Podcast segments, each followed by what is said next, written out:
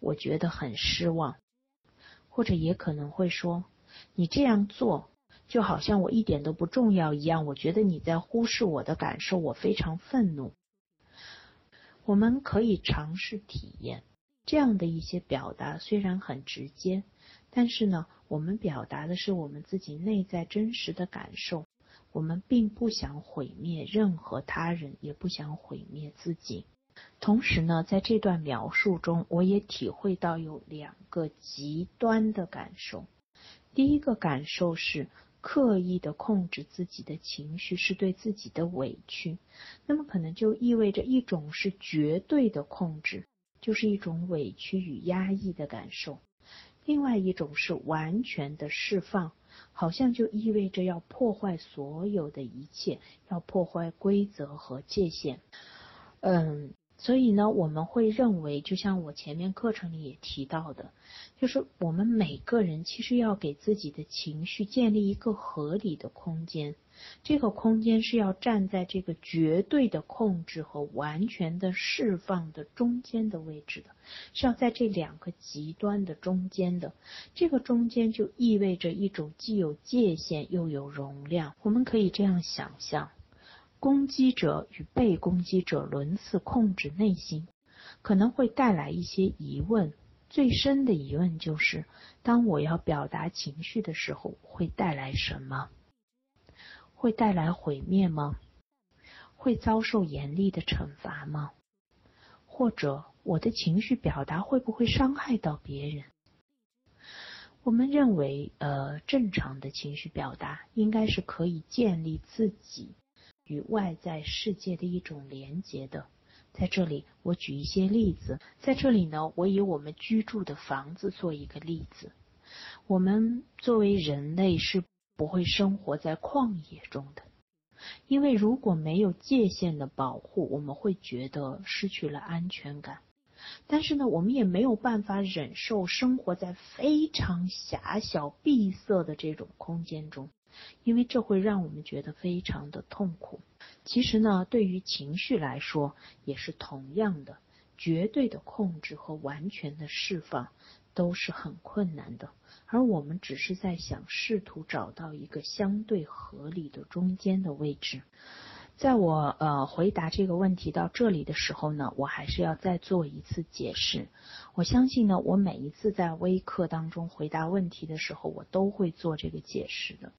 就首先呢，我非常非常的感谢呃那些向我们的课程提问的伙伴们，你们的问题其实很大程度上激发了我内在的思考，也激活了我们整个的课堂，让我们的交流呢变得更生动，也变得更聚焦。同时，我的感谢是说，其实当我们能够把这些痛苦讲出来的时候。是需要很大的勇气的，即使我们这些提问是匿名的，但事实上呢，当我们讲出来的时候，也意味着我们自己要能够去面对这些问题，这本身是需要勇气的。嗯，但同时呢，我要解释的是，这样的回答问题，因为我能获得的信息是非常有限的，所以呢，很多的问题可能当我回答的时候是带有一些想象的。嗯，我并不能百分之百的说，我就是知道你就是这样。我认为这个问题就是这样。我认为没有任何人拥有这样准确的答案，而我的所有回答，希望是能够开一扇窗，提供一种可能性和一个参考。当然呢，在这个提问的背后呢，我也会提到一个关于心理咨询的话题。我个人认为，如果我们发现自己本身会存在一些不断重复的行为模式，而且这些行为模式本身是对我们的生活、对我们的关系、对我们的工作具有一定的破坏性的。这个时候呢，我们每一个人都可以在条件允许的情况下去考虑心理咨询的。当然呢，也有人会说，哎，我自己看一些自助的书籍啊，呃，或者我和朋友谈一谈啊，是不是可以有用？我相信这是肯定是可以有用的。就是咨询不是解决问题的唯一的方式，但是呢，就是我们自己的思考，常常就好像我们在一个完全自循环的封闭系统里一样。而如果我们可以和别人交流，比如说我们的心理咨询，就可能会带进来一些全新的体验、新的信息，从而呢就可能尝试扰动一些不断重复的恶性循环，同时呢也带来一些修复的可能性。好，这是我们对第一个问题的回答。现在呢，我们进到第二个问题。问题的内容是：我儿子三岁半以前是由爷爷奶奶带大的。接手过来自己带的时候，就会发现他一生气啊，就两手握拳头，然后呢，刻意的喘气啊、瞪眼啊，表示很生气。那么现在呢，孩子已经十岁了，这个习惯呢，一直还没有纠正过来，不知道该如何引导。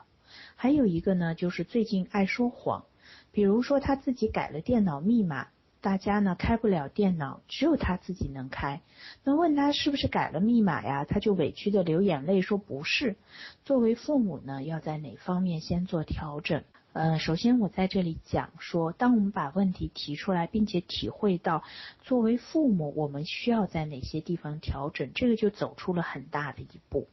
因为我们不再把问题完全都归咎于我们的孩子，比如说这个孩子不懂事啊，这个孩子不听话呀，这个孩子做错事，而可以从外在，就是我们自身的责任去想办法去改变。我相信呢，这一定是这个改善的最为重要的一步。好，我们开始细致的看这个问题。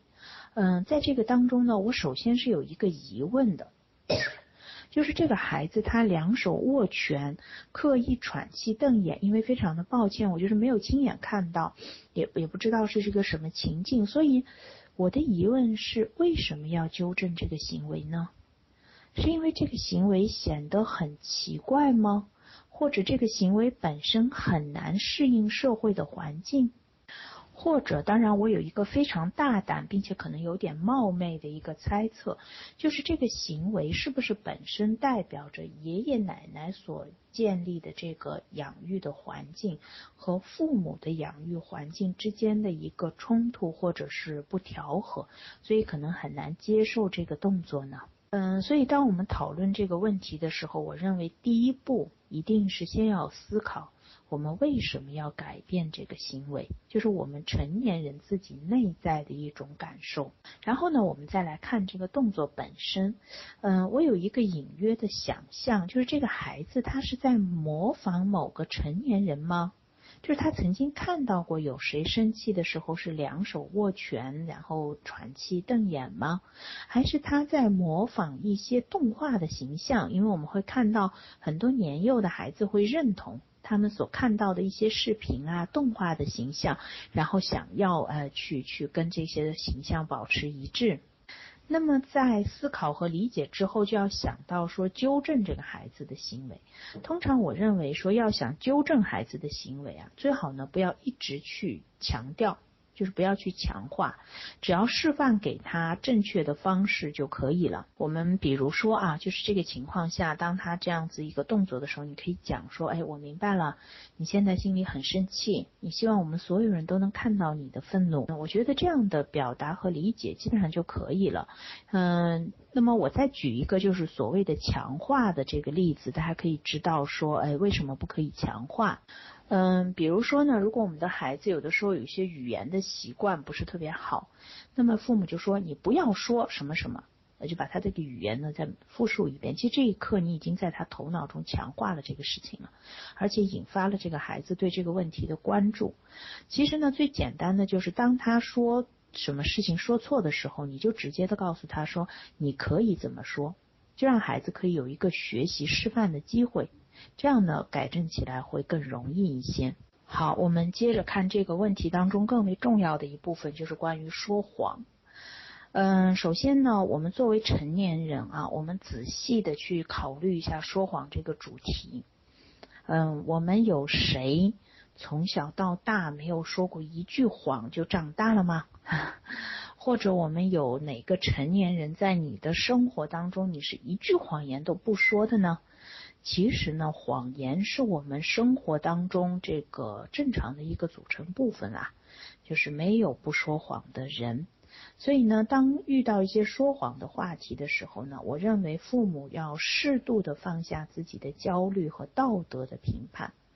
嗯，这样呢，可能反而呢就可以让孩子放松一些。嗯，这是因为如果说我们的孩子频繁说谎，就是这个说谎，嗯，我们已经会发现变成他的一个行为模式或者一个问题的时候，我们需要最深的去考虑说，为什么这个孩子不能说真话？嗯，往往这个孩子一定是有一些恐惧，或者有一些焦虑。嗯，或者他会发现呢，自己有一些目的是非通过说谎不可，否则的时候绝无达到可能性。那么这个孩子呢，就是说话的可能性就会增，说谎的可能性就会增加了。嗯，举一个很简单的例子啊，就是如果我们的这个呃大路走不通的话，我们就会去走旁边的小路。其实说谎就代表着一种小路了。就是如果正当的大路无法走通的话呢，可能孩子就会拐到这种小路上去。那么当这个孩子修改电脑密码的时候呢，嗯，我好像嗯就有这样一个体验啊，就是他好像在表达说，哎，这个电脑其实受我控制的，啊，当然这是我个人的一个想象，所以我非常非常的好奇，就是说他平时在生活中可以体会到什么事情是可以由他自己来控制的吗？呃，这个感受还是蛮重要的，因为我看到呢，这个孩子十岁。实际上呢，他也在逐渐的向青春期迈进，嗯，所以呢，我认为这个孩子内在能够体会到说，我的生活有一些是我可以做主的，我是有一些独立的空间的，嗯，这个呢，可能对于他去体会自己啊，感到安全感等等都是很重要的。那么当然，这个孩子改了密码，然后大家都开不了电脑，这也是一个蛮麻烦的事情。我觉得其实可以带这个孩子一起去修电脑，或者呢，就是呃，比如说这个电脑不能用了，我们就把它送到维修部去，全家人都不能用。我的意思是说呢，可能通过这样的一些方式，可以让孩子体会说，哎，你看我改了这个电脑密码，并不能达到我想要的那个结果。实际上，它可能有一些非常自然的后果，不是惩罚性的，而是非常自然必然产生的后果，是我需这些自然的后果让孩子体会到我是需要去承担的。那么这样呢，也对于他去理解和修正自己的行为会有一定的帮助。嗯，当然呢，在这里我有一个非常贸然的，可能确实因为没有很深入的沟通啊，就是呃有一个很隐约的感受，就是这个孩子好像呢比较难以表达自己的。诉求，还有他的情绪感受，那么我们的父母呢，可能在他这个年龄，适度的要考虑说，这个孩子的自由空间是不是足够，然后可以让他很好的去发展自己。好，我们进入第三个问题。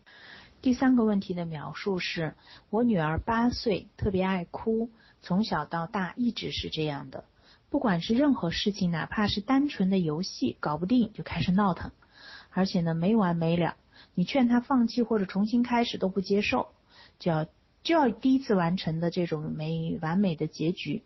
那么这就是一个死扣。然后呢，每次我先都是讲道理啊，温情安抚啊，可是他还是闹个没完没了。那么我就变脸了，暴怒也控制不住自己，说难听的话伤孩子的心。以前甚至还会打，后来呢，就最后就不理了。直到这个时候呢，这个孩子才能够停下来，转过来呢又哄我，采取各种他认为我会开心的方式，直到把我哄开心了，他的情绪才彻底稳定下来。这个时候呢，我又觉得自己刚才说的话很伤孩子，又跟他赔礼道歉，请他原谅。问题稍微长一点，我可能时间跳过了。呃，就是呃，这时呢，我又觉得自己刚才说的话很伤孩子，又跟他赔礼道歉，请他原谅。每次他都会开心的说没事的，妈妈。然后每次的冲突都是这样一环扣一环，恶性循环发生，嗯，没有改变，从来没有改变过。那么想知道怎么样杜绝这样的恶性循环？呃，非常感谢这个提问的呃家庭，就是这个问题还是蛮有代表性的。嗯，首先呢，我会讲一个题外话，嗯，就是也是这个问题中也涉及到的，就是这个孩子啊，我们身边很会遇到这样的孩子，就是呢，他会认为我必须绝对的得到，比如说一次完美的结局，完全的成功，否则呢就很难承受，哪怕有一点点瑕疵都受不了。嗯，其实这个问题呢是有一定的意义的。嗯，因为呢，就是我们会认为说，在非常非常年幼的孩子身上会有这种非黑即白的，就是我不是百分之百完美，那么我就什么都不是的这种体验。但这种体验在很小年龄的孩子身上是可以的。呃，相对我们大一点以后呢，就会不一样。呃，相对我们大一点呢，就会慢慢的接受说这个世界是不是非黑即白的，这个世界是灰色的。那么情绪体验不是极端的，我们是有中间过渡的过程的。嗯，但是呢，如果有一些孩子被卡在这个问题上，嗯，往往呢就代表着就是这个心理当中呢，可能是有一些话题，有一些内容是被卡住的。嗯，这个时候呢，父母可能要呃适度的关注，嗯，这个关注呢，首先要包括说，嗯，这个孩子有的时候遭受的一些挫折是不是太大了，就超过了他的心理承受力，所以呢，就变成必须要追求完美，否则就是非常毁灭的挫折，嗯，或者呢，就是这个孩子可能一直体会的都是太过于完美的体验。所以呢，他好像觉得呢，就内在有个恐惧，就是如果我不维持在这个位置上，那我可能就会遭受巨大的失败。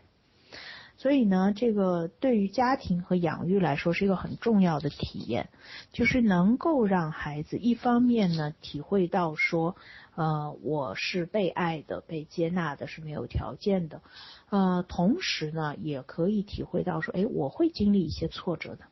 但这些挫折我是可以呃撑得住的。就是这种小步的过渡的状态，其实是很重要的。好，我们接着呢，非常关注啊，就是这个提问者呢，很强调说怎么杜绝这样的恶性循环。嗯，我非常认同这个想法，就是我也看到好像是一个恶性循环。那么这个恶性循环当中呢，有一些元素是重复再现的，呃，比如说控制，谁来控制这个局面？谁是真正的控制者？惩罚，还有惩罚之后的一些内疚感。还有呢，就是好像想要证明自己，证明自己的爱啊，证明自己的感受啊，等等，这些的元素，好像在这个孩子和妈妈的行为，或者我不确定是啊，对，是妈妈，就是在孩子和妈妈的行为当中呢，是重复出现的。呃，我想问的是，这些元素对于母亲来说，对于整个家庭来说，是否有是一些特别的意义？好。接着呢，我们再来讲一个比较呃技术化的一个话题，就是这个情绪的控制啊。就我们父母呢，可能要注意一件事情，就是当这个孩子在情绪的很高的点的时候，我们不要去讲道理的，就是这个时候讲道理，孩子是听听不进的。其实这个我们个人也有这种体验，比如说你很愤怒的时候，你很悲伤的时候，你你。呃，可能任何人在旁边讲道理是没有意义的，因为你的头脑完全是被你的情绪处理的部分占据了，而那个理性的部分其实是很难运作起来的。所以呢，当我们的孩子明显处在一个很激动的情绪状态中的时候，我们只是要明确界限，就是你不可以做什么，嗯，哪些事情是绝对不可以做的，你现在需要停下来。嗯，这些非常坚定的态度，很直接简单的语言，就直接就传递出来这个界限就可以了。但是呢，我们非常注意的一件事情就是，当我们明确界限的时候，我们是不攻击孩子的，不惩罚孩子的，只是用非常坚定的语言告诉孩子说：“停下来，你不可以做就可以了。”嗯。嗯，这个呢，我一直有这样一个比例，就好像我们的墙壁一样的。你如果冲破墙壁，你是做不到的，你只会撞撞痛自己。但是墙壁决然不会就是冲上来打我们的。嗯，所以呢，就是父母的界限就是要像墙壁一样坚定的、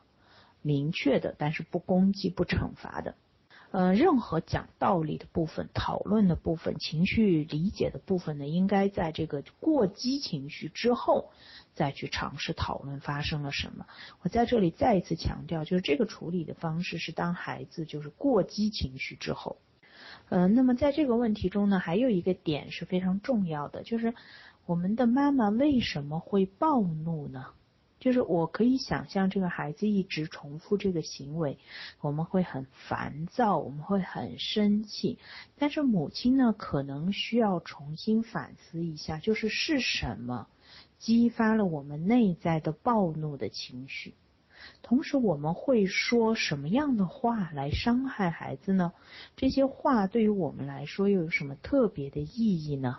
嗯，我再回到我前面的课程所讲的，就是我们的情绪其实是一个标志。标志着我们内在和外在的一个关系，所以呢，就像这个问题所呈现的，当我们体会到激烈的情绪的时候，我们会想一个很简单的话题：是什么触动了我？嗯，说或者甚至我们有的时候开玩笑说是什么踩了我的尾巴，踩了我的哪个尾巴？但这是有点开玩笑，但是很重要的一件事情是说，我们要真正的体会到，就是孩子的什么地方激怒了我们内在的什么。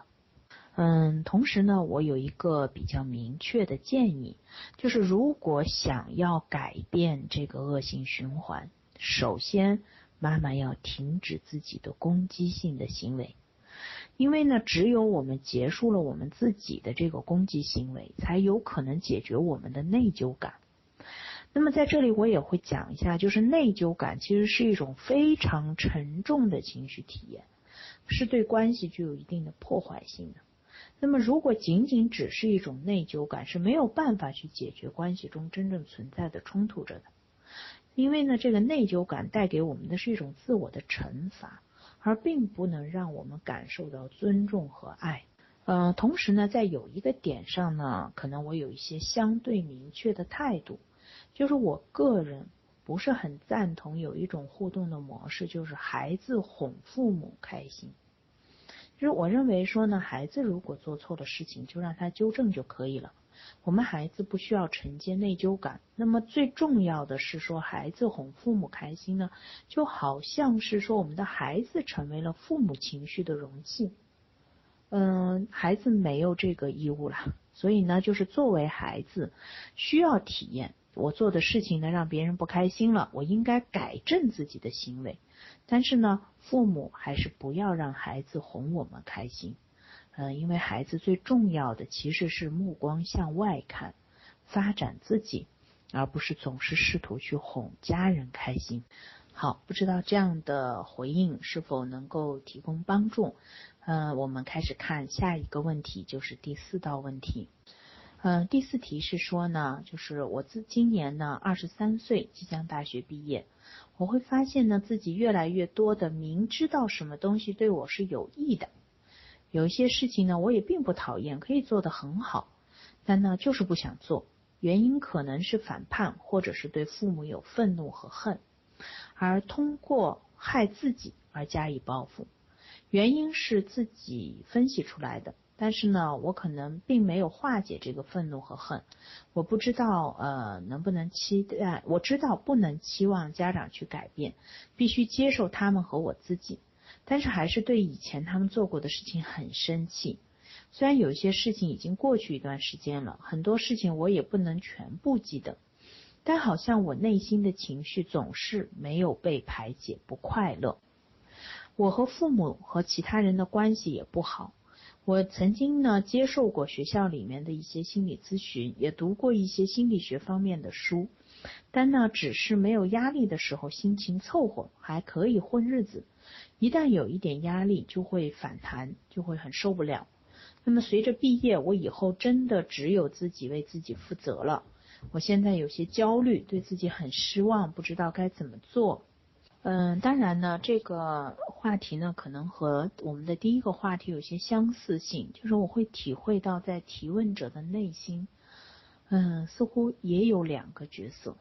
一个呢是一个不断的要提要求的、很严苛的、带有指责性、否定性的，要让孩子做正确的、有益的事情的这样的一个父母。另一个呢是因为自己不能做自己而感到愤怒、想要反叛的一个孩子。当然，这两个角色实际上是同时存在在我们的内心的。那么，因为有这两个角色，所以呢，我们可能就混淆了一些。呃，关系，比如说呢，我们可能就混淆了这种压力、责任、有益的生活、成就和攻击性的、侵入性的父母之间的这样一个区别。换句话说呢，可能当我们体会到压力、责任，好像有一些有益的生活在要求或者呼唤着我们，我们需要去取得一定的成就的时候，我们就会很快的体会到那个攻击的侵入性的父母的那个角色，好像在我们内心被激活了。嗯，同时呢，我也体会到说另外一个话题，就是我们的呃提问者提到的恨和愤怒。实际上呢，这会关系到一个话题，就是我们要和父母分离来做自己。其实这个主题是非常非常有挑战、很艰难的一个话题，因为恨代表着一种强烈而且紧密的情感连接。如果我们将生活的意义全部都放在了恨上面，这呢，其实让我有些联想到我们看到的有些武侠小说啊。武侠小说里面会经常会塑造这样一种角色，就是他的复仇成为生活的全部的意义。但是当真正复仇成功之后，这样的主人公其实非常悲伤的，因为他面对的是一个空的人生。嗯，所以呢，就是当我看到提问者很多强烈的情绪感受的时候，我是很受触动的。但是所有的话里面最让我受触动的是三个字：混日子。嗯，因为我曾经看到过这样一段话：没有人可以在坐滑滑梯一般的往下滑落的生活中体会到快乐。嗯，因为我们的提问者还很年轻，所以这一刻很触动我的是：当我们如果无法与恨。呃，无法与父母分离。实际上呢，这个我们自己的生命，我们的岁月，其实就这样白白的流走了。嗯，所以呢，在这里我可能有一个非常冒昧的建议：如果可能，如果条件允许，嗯，是否可以也考虑心理咨询？在这个地方呢，我个人作为一名心理咨询师，很想和大家分享一个我近期就是心理咨询的一个感受。实际上呢，这个感受呢是源自于我做的某一个个案。当时这个个案呢，大概在一年多以前我就接受过督导，然后呢，我的督导师和我经过讨论之后，都其实很看到了。呃，来访者的一些背景、一些脉络，呃，或者也看到了我们咨询的一些方向等等。但是呢，那一刻呢，就是我明白，其实是没有意义的，因为心理咨询真正要能够起效果，不是说咨询师心里明白，嗯，我对来访者有很多评价，嗯，就可以的。其实很多的路途呢，很重要的是说。我们能够和来访者一同的去走，呃，我在这里呢就举一个例子，就好像说呢，我们看到一幅风景画，这个画里呢，呃，山峦起伏很好看，我们看到了这个呃脉络，我们看到了方向，这个很像是咨询师心里明白，这个明白是基于我们的专业的这样的积累和思考，但是咨询真正的意义是在于。我们和我们的来访者一起去爬山，然后在这个攀爬的过程当中，我们真正的体验到了我们前进的这个过程，体验到了生命力，并且最终是我们亲自达到了修复。所以呢，就像我的个案一样，虽然我在一年前和我的督导师就看到了这个方向，或者甚至是一些评价，或者是专业的判断。但是呢，我的来访者用了一年的时间和我共同，真的有一天走到了那个位置，那种感受就真的很让我触动到那个生命力和生活的意义。好像呢，我和他一起终于共同爬到了山顶，那一刻真的是非常非常有价值的。所以呢，可能在我们今天课程最后，我也会讲所有的这些问题。当我回答的时候，我可能只能够开一扇窗，我好像只是为大家呢铺开了一幅风景画。但是呢，每一个人的生活真的能达成那样的改变，是需要一步一步的去爬山，那是一个非常不易的过程。好，我们今天的分享就到这里，感谢大家的收听。如果想重听这次分享的全部内容，可以在新乐土武志红的微信公众账号中看到。感谢大家，祝大家今晚好。